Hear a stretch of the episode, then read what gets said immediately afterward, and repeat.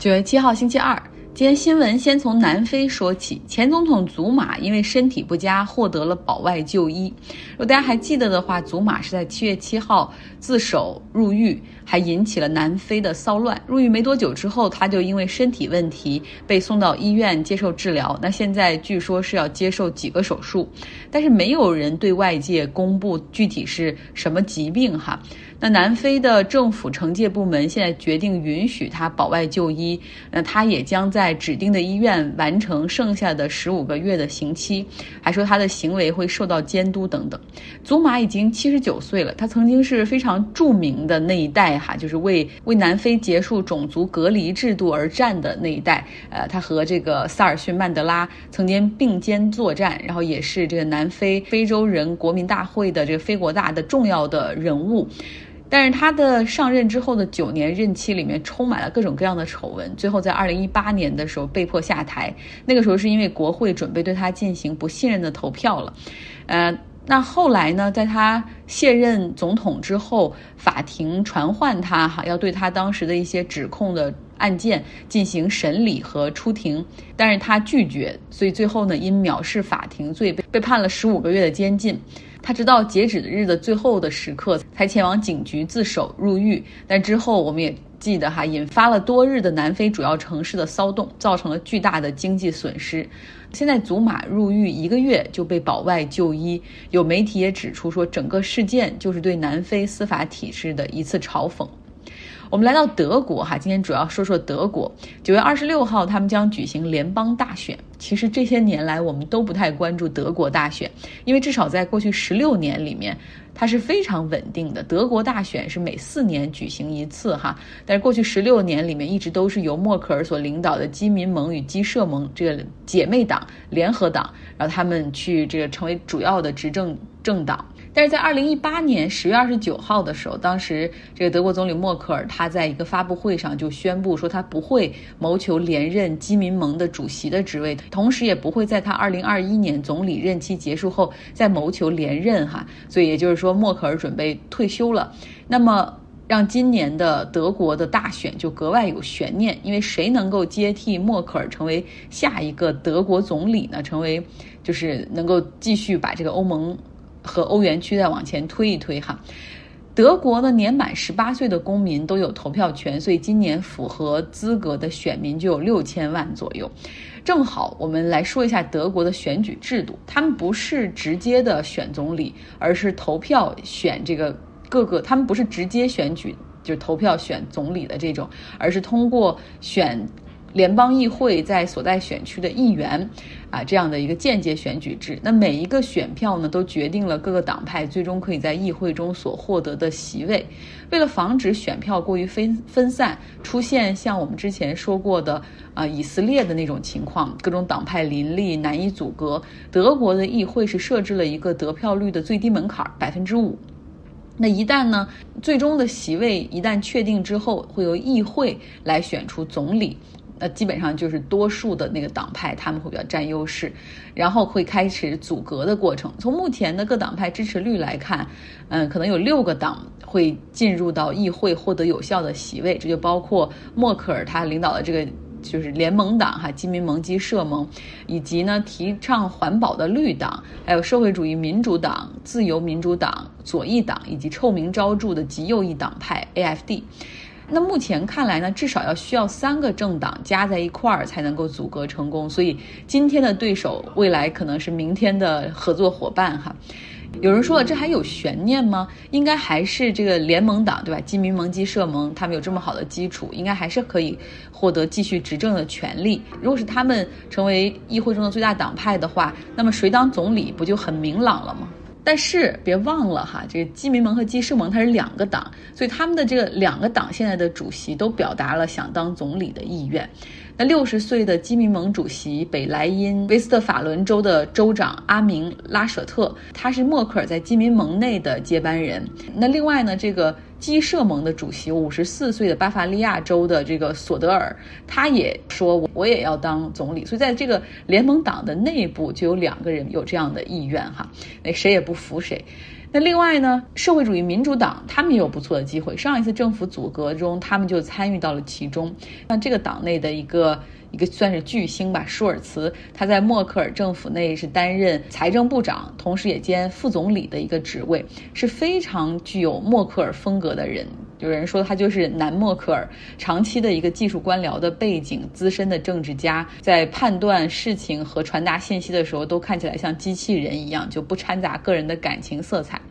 所以有很多人认为他也有很大的机会哈，因为大家更倾向于说，因为很多人更倾向于去延续找一个延续默克尔的这种执政风格、理念以及政策的人。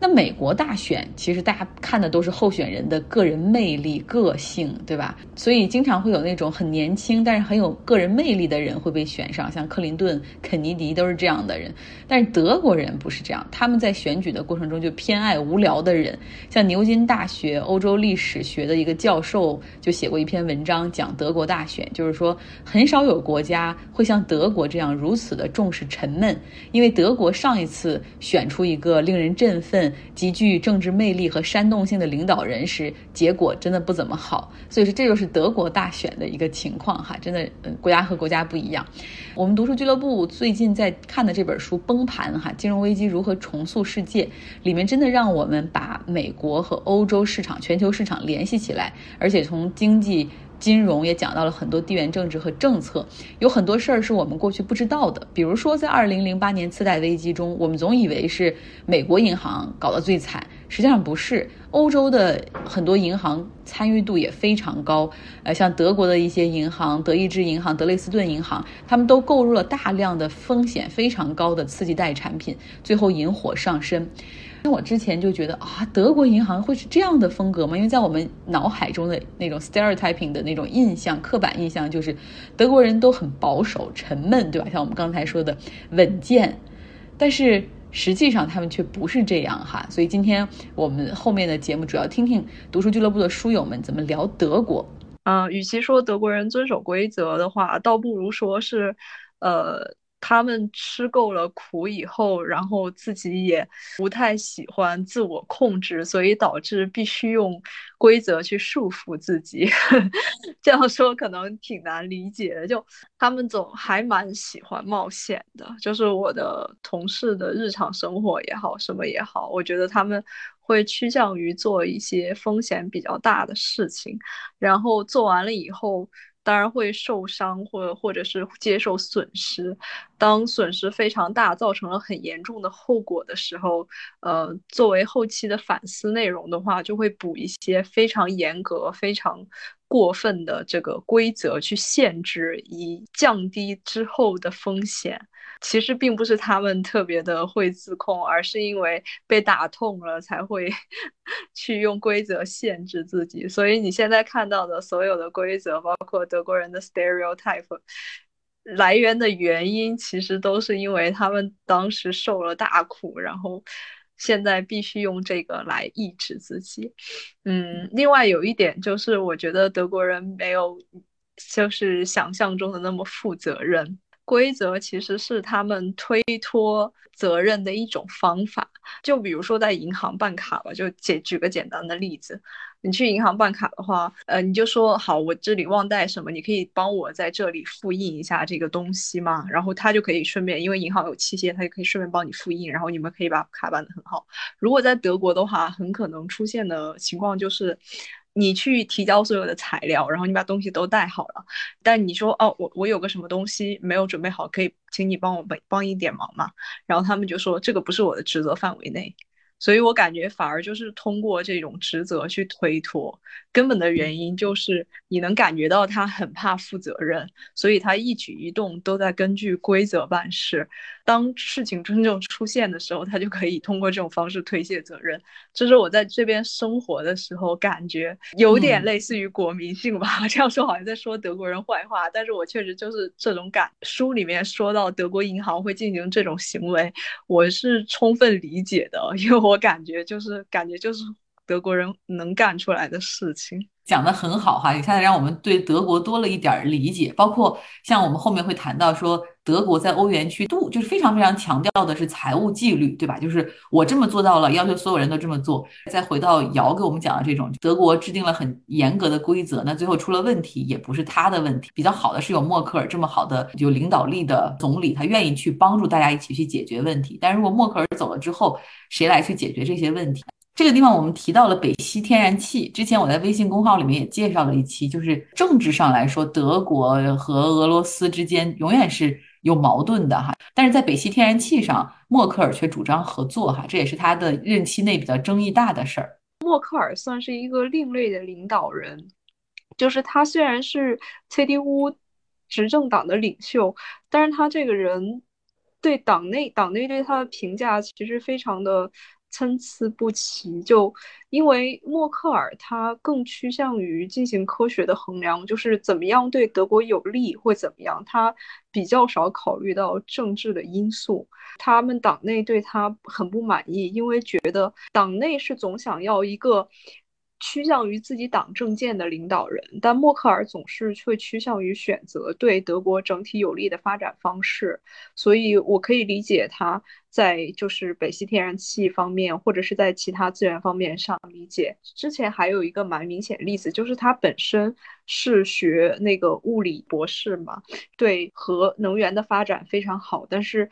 呃，在日本那个核泄漏事件发生以后，他就是立马整体全部德国境内所有的那个核资源发展都暂停了。这个其实在国内整体是有一定的抵触的，但是他也是坚持这样做了。所以我觉得他是一个非常特殊的领导人。这个，所以他的那个观点不太能用地缘政治方面去衡量。这个是我在这边感觉到的。很多事情上，他就是为这个国家考虑，而不是那么 partisan，就是去考虑这个党派的这种政见，然后那些政策，我觉得是很难做到的哈。而且他在欧洲内部去强调大家一定要团结在一起，怎么样去推进，我觉得这个也不是一般人能够 推动的事情。他其实一直是在努力做一些，就是为欧盟、为德国做一些事情的。他刚好当轮值主席的时候，有推动欧盟的那个资本条约，然后就是规定了欧盟大概以初步给欧盟给规划了一条大概的一个方向。因为在之前，欧盟他们虽说好像各个国家虽然说要有一个欧盟，但是好像大家都不急，然后都没有很实质性的行动，直到他那个上去之后开始推动这些东西。因为我有看到后面。我看到那个就是经济危机爆发的时候，他们德国的一个处理方式，我就对默克尔没有那么强烈的喜欢。因为他说那个像是法国还是英国其他国家想去共同抵抗那个金融危机的时候，德国方面是失联的，就是决定让自己各扫门前雪。德国那个财政外长他就是故意不接电话，这点确实还蛮好笑的。就其他法国那个萨尔科齐还有其他就是。意意大利什么总理都急着，财政部长全部要急着开电话，然后德国那个财政部长就故意不接电话，搞得其他法国那边就必须打给德国的外交部，给外交部说我们联系不上你们财政部，你们财政部有人吗？就就是已经到了这样一个程度。这里我是看书看到了这里，但是之后他其实有个改善。就刚开始的时候，默克尔跟德国财政部的关系，呃，就是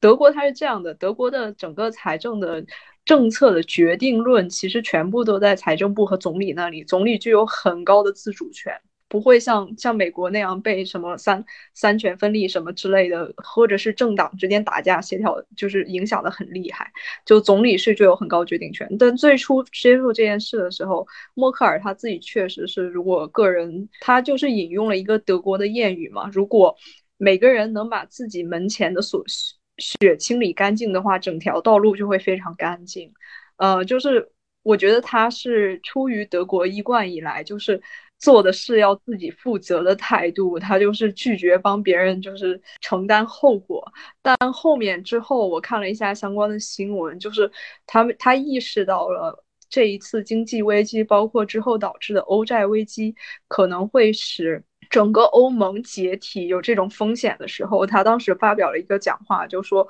如果没有欧元成立的话，就没有欧盟；如果没有欧盟的话，就我们就什么都不是。然后从那时候开始，他就开始积极的介入欧债危机，然后去改善援助其他欧洲的国家。所以他的呃，整个德国的态度，就包括他的态度，是有一个很直接的转折的。然后这个转折好像趋向于事情还没有变得严重的时候，他就呃不太管，然后事情变得严重以后才开始接手。